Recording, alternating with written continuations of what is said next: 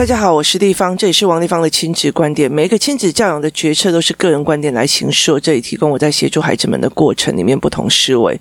王丽芳的亲子观点在许多的收听平台都可以听得到。你有任何的问题想跟我们交流，可以在我的粉丝专业跟我联系，或加入我们的王丽芳亲子观点 Live 社群，跟一起收听的听众交流。想陪孩子书写与阅读破关，或加入课程，可以搜寻关关破或 Antonia 亲子早班工作室。那你如果想要学语言的思维的话，可以去找呃生鲜时书的王丽芳线上课程，我一起陪孩子过关哦。呃，我今天要讲一件非常非常有趣的一件事情哦，就是孩子的爸爸，因为我们家，其实我的儿女儿跟儿子都非常非常不喜欢吃营养午餐哦。那其实是有原因的。那时候我女儿。呃，一刚开始面对营养午餐的时候，是在山上的一个小学，然后那个小学非常的有趣，因为他们没有自己的厨房，应该是说他们有自己的厨房，只供给幼儿园吃，他们没有供给所谓的国小生去吃。那他们没有供给国小生去吃的时候呢，他们就只有给他幼儿园在吃饭这样子。那国小生呢，就是其实就是要做营养午餐。那营养午餐其实是在呃开车至少要四五十分钟的呃市区小学把它载上来。那载上来的过程里面哦，其实它就是呃。你知道，就是反复加热，都是一直蒸，所以那个青菜到了山上哦，就变成黄菜了，你知道吗？然后所有东西都是黄黄黄黄的。然后我我女儿就一直觉得都不喜欢吃。后来我就觉得说好，那我就帮她带便当，这一带就再也没有回去过了。她就是再怎么样都不喜欢吃营养午餐哦。那其实有很大的一个部分是因为她的咀嚼系统跟她的牙齿不是很好，所以她其实很好也很好吃五谷饭。那呃，营养午餐有很大的的。部分是有五谷饭的这个部分哦，那但是他常常会拿他的食物去跟同只有营养午餐的人去换水果这样。那等到我儿子的时候，其实一刚开始，呃，我我我女儿就跟我讲说，你不要让他先用营养午餐哦，因为他那时候第一个小学的时候，好像自己有厨房，那。他自己学校自己有厨房，那如果学校自己有厨房，相对来讲，他们吃的食物会比就是说是呃别的学校用过来的好吃哦。那所以他们自己学校有厨房，那时候我就有劝他，他那时候他就说他不要。那我自己知道我自己的儿子也蛮挑食的，所以我就想说好，那就算了，我就先帮他送，因为一刚开始他入学，我也很想知道学校状况哦。那因为这个学校里面他是自制。自己有厨房的，所以其实很少人送便当，超级宇宙无敌少哦。所以其实我在送便当的过程里面，我才知道我的小孩呃经历了什么样的状况哦。就是那个老师其实呃我在送便当，那有时候我会提早过去嘛，我提早过去，例如说我十一点半就把便当送到了。那因为他们没有所，因为他们自己很少人送便当，所以他们没有所谓的呃放便。当置物处这样子，他们其实就是会呃叫你自己要送到教室里面去。那因为又是一年级新生，所以我有时候就会在楼梯间等，就是等他们下课这样子，才可以把便当送给儿子这样。在那个楼梯间等的时候，我就听到那个老师的语言哦，其实让我觉得非常非常的不舒服哦。其实我对老师的意见没有非常的，我常常会讲说，其实有多很多老师只要本性好，呃，其实我觉得他做很多事情，他背后目的看得懂，我觉得 OK。可是这个老师让我觉得很美颂的原因在于是说，例如说，呃，别的小孩，别的班的小孩，然后不小心去，就是在玩的时候或在跑的时候撞到他们班的桌呃门，他会叫那个小孩隔壁班的哦，然后呃自己去撞墙撞一百次。我觉得那个当下让我觉得很震撼。为什么？因为觉得就是说，会这小孩回去就算有伤，他也会跟爸爸妈妈讲说，这个是我自己撞的。对啊，没错，是自己撞的，是谁叫你自己撞的啊？然后呃，另外还有一件事情就是说，例如说我上课的时候，我如果看国文课本，然后你就觉得说，诶，这个这个。这个故事非常有趣，你就翻页了。可是老师还没有叫你翻页，老师就会叫那个小孩下课的时候一直在那边翻，一直在那边翻。你不能去上厕所，就一直翻页，一直翻页，一直翻页，一直翻页。那因为我的小孩有书写障碍，所以他永远就一直在罚写，一直在罚写，一直在罚写哦。所以他那时候我光罚写就要罚七十八七七八十几次，七十几次，就是他曾经他成变成一种。变态性的刁难哦，然后我那时候常看到很多的小孩，例如说，呃，他们那时候要体表会，然后去表演，然后表演的时候，可能在表演的过程里面，就是在表演的过程里面，他可能就是跟别人手动一下这样子，然后那时候我就一直觉得，为什么会有很多的小孩在墙壁边哦，然后手放在屁股那边，一直撞，一直撞，一直撞。然后后来我才知道说，啊，你手贱啊，那你就用你的屁股去撞你的手，然后就是把你的手放在墙壁上。那其实你走过去，你不会觉得他在被罚站，因为他一直动，所以你并不觉得他会被罚站。所以其实我觉得那个老师。有点变态到找出了非常多不被别人方发现的处罚方法，在羞辱孩子哦。所以，其实，在那个过程里面，其实是非常让我觉得很很很在意的。那后来到时候我们就转学了嘛。那营养午的从此之后，我们家的便当，因为那时候有一次我去的时候，去我的儿子那边的时候。小孩就是你知道很多的小孩吞咽哦，像在我这里有处理非常多小孩吞咽的问题哦。有的时候是那个下巴的呃咀嚼的不行，有的时候是他的吞咽的管子特别的细，而食道口味的那种喉咙那边非常的细，所以他其实吞不太下去，就一直干瘪嘴耶，你知道吗？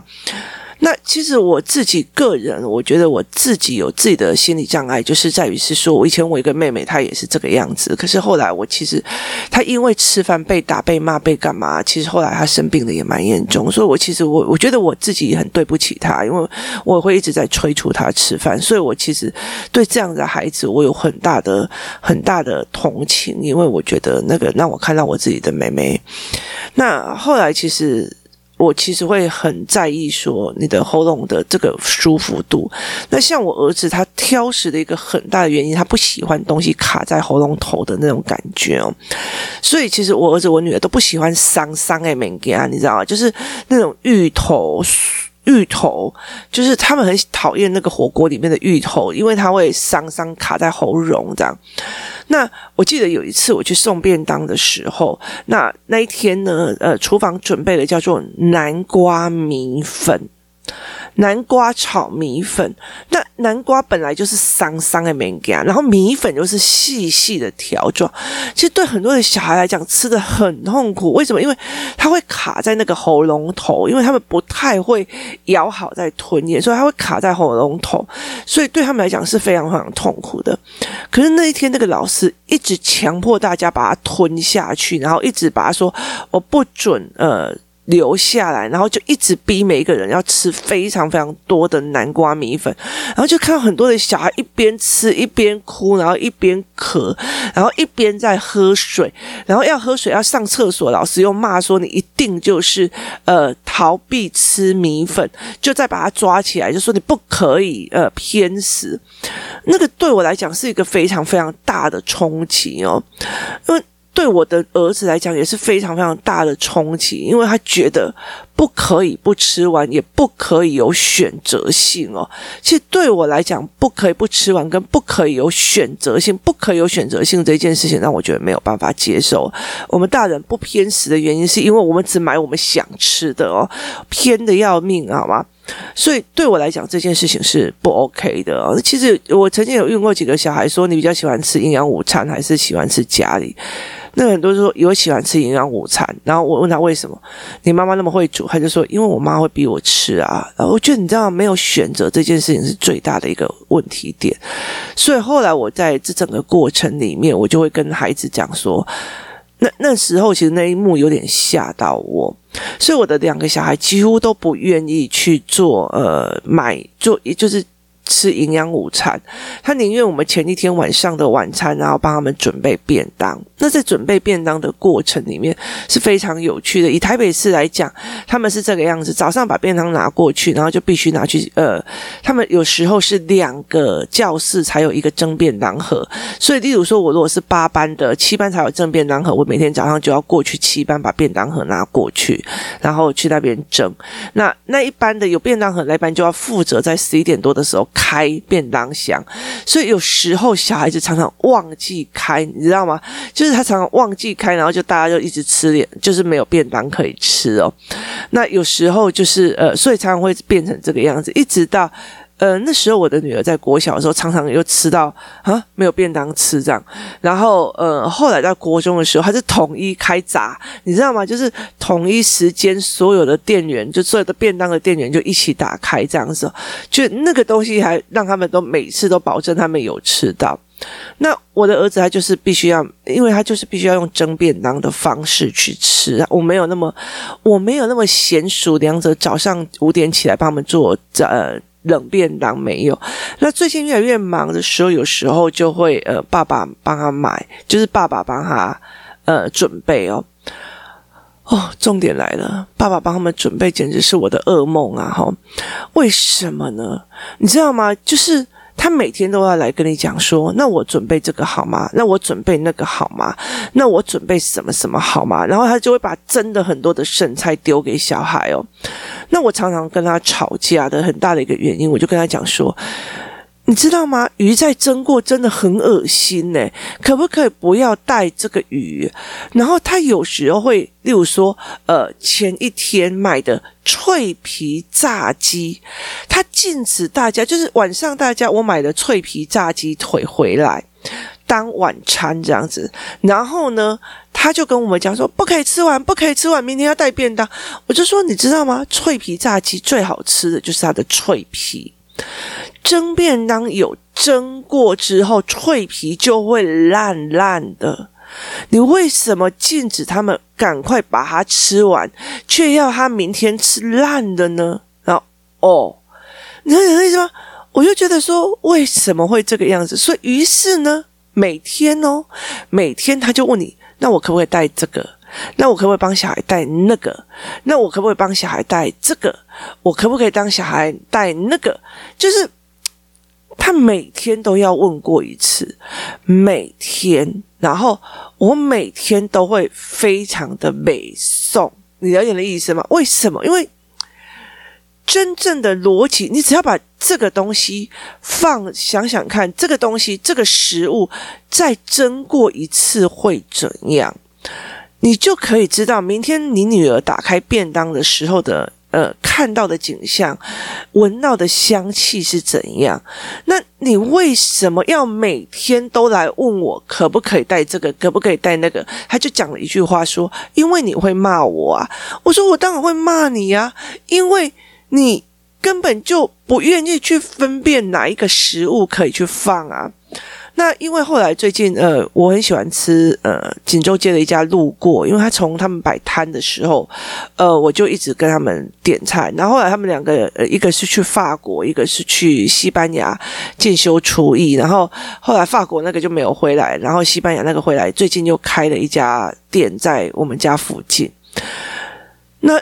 他开店简直是我的呃神旨啊！为什么？因为我就会帮那边买，例如说咖喱的汉堡牌的呃呃调理包，或者是打抛肉的调理包，然后它是冷冻嘛，他会因为我真的比较相信他煮的东西，那我就会把这些东西都做好，然后把它放冰箱。那如果有时候像我女儿现在比较晚回来，有时候我们在我跟我儿子在外面吃完饭回家的时候，就是我们在吃完饭回家的时候，那我就会讲说啊，明天有便当要带便当怎么办？于是呢，我就会呃煮了一锅的饭，然后我就会等打抛肉或者是咖喱呃汉堡排就是退冰。然后这样就好了，所以有时候我会在饭的上面再加上两颗水煮蛋。好，所以等到饭煮好的时候，那我就可以便当里面下面装饭嘛，上面装已经退完冰的打抛猪肉酱跟一颗水煮蛋，然后我会买那个好事多的那种冷冻的青花菜，就在放青花菜，这样就是很简单，我就可以让我女儿明天早上吃好一点。那可是你知道吗？孩子的爸会一直。哦，那我打抛猪肉要先蒸过，我就说明天就已经会蒸了，你为什么今天要蒸过，然后明天再蒸第二轮呢？然后就说，哦，原来是这样，我又被骂了。就是你了解吗？脉络没有清楚，全盘没有清楚，你只能一个口令一个动作，这个可以吃，这个不能吃，这个可以带，那个不能带，这个可以带，那个不能带，你永远要教到烦死。那所以，其实对我来讲，其实这我就觉得说，你为什么不要把呃呃蒸便当的所有的逻辑跟每一样菜什么可以蒸，什么不能蒸这些事情想清楚以后，再去做决策，你为什么每天都要重复问一次，再问一次，再问一次呢？就会让我觉得非常非常的没有办法接受。所以，其实在，呃，很多人在。看，在上我的呃父母思考脉络班，我也在跟他们讲，如果你今天花了这么多的钱过来这边来上我的课，那你要的，对，我当然知道，你们都会只有看，很多人都会看教案，然后这个人他会这样教，这样讲，可是你要看全盘的脉络，前因后果后面，你要看全盘的脉络，你才会知道语言只是一小块，然后怎么？做只是一小块，意思就是说，在整个蒸便当的过程跟带便当饭的过过程里面，因为嘿，那个东西会在蒸过，所以我必须去判断所有的食材第二次蒸的时候所产生出来的样貌是对的还是不对的，而不是说哦，这个很好吃，别人说这个很好，我就把它装到便当盒。可是你的便当盒是还要在二度蒸煮过的，所以会不会好吃？会不会喜不喜欢？会变成不一样。那如果你今天是冷便当，你今天是早上起来非常佛心的，就在帮他们做完冷便当，然后所有东西都冷的，就很像说你去日本在吃他冷便当是一样。那你就不需要考虑它蒸煮的问题。你其实炸的那种什么唐扬鸡呀，然后炸鸡块，其实你就可以现炸，然后放冷，把它放进去变成便当。到中午其实它还是非常非常好吃，但是你不能再拿去蒸。蒸了以后就变成一坨面糊这样子哦，所以其实对我来讲，其实教养也是这样子哦，就你把前因后果逻辑整个大脉络真的是思维清楚，而不是别人讲什么你就去做什么，而且还要考虑你自己的呃特殊的方式哦。如果今天公司呃今天公司提供的是微波炉让你便当加热，跟今天公司。呃，提供的是电锅让你蒸便当，它其实你要带的菜是不一样的。那为什么会觉得说这个带好好带就可以去带，这个带不好带就不能去带？是而不是，是因为你必须要去考虑你的呃公司里面给你的东西是什么。那如果今天呃学校提供的是呃微波炉，那我就不可能帮他带金属便当盒。这个是这样子的逻辑哦，所以其实他必须去说整盘的思维才可以去思维这一块的。可是很多人他其实就会像呃孩子的爸这样子哦，啊这个便当这个要不要接？诶，这个要不要？那个要不要？那个要不要？这样，我就觉得说，那个对我来讲真的是太难了。为什么你不可以就直接有判断的逻辑跟思维呢？所以最近我的儿子，我儿子小学三年级嘛，那考试考完了以后，他每天最重要一件事情就是抢要做菜跟做饭哦。那所以，呃，他每天回来，他就会开始煮饭，然后煮煮饭或干嘛这样子。所以我其实后来就会慢慢的去教他所谓的煮饭的逻辑，就是烹饪的逻辑哦。为什么要先放油？背后原因是什么？那为什么这个东西没有放油？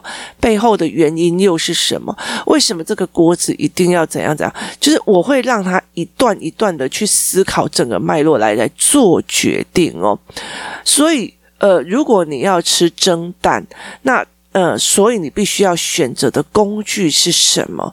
那你如果要选择煎荷包蛋，那它的工具又是什么？那你如果想要煎半熟蛋，那呃，你的火的大小要选择什么？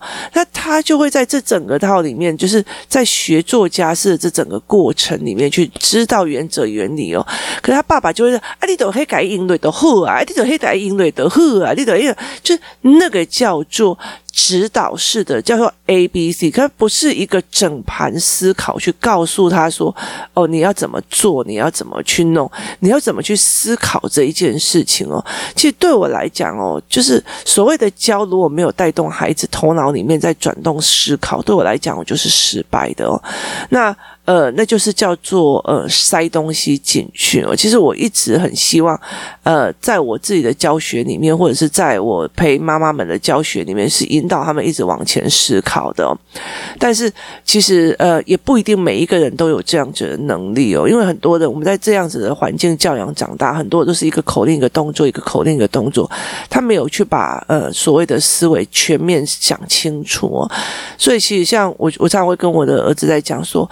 例如说，我儿子就是说：“妈妈，我要吃什么？”那那我就说：“可是他正在冷冻库。”他说：“待在冷冻库，然后又怎样？”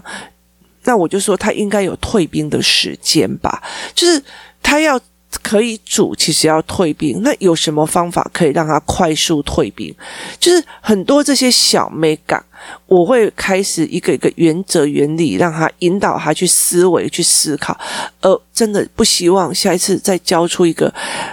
带一个什么便当菜都要问过一次的人，真的好痛苦哦！这对我来讲真的好痛苦。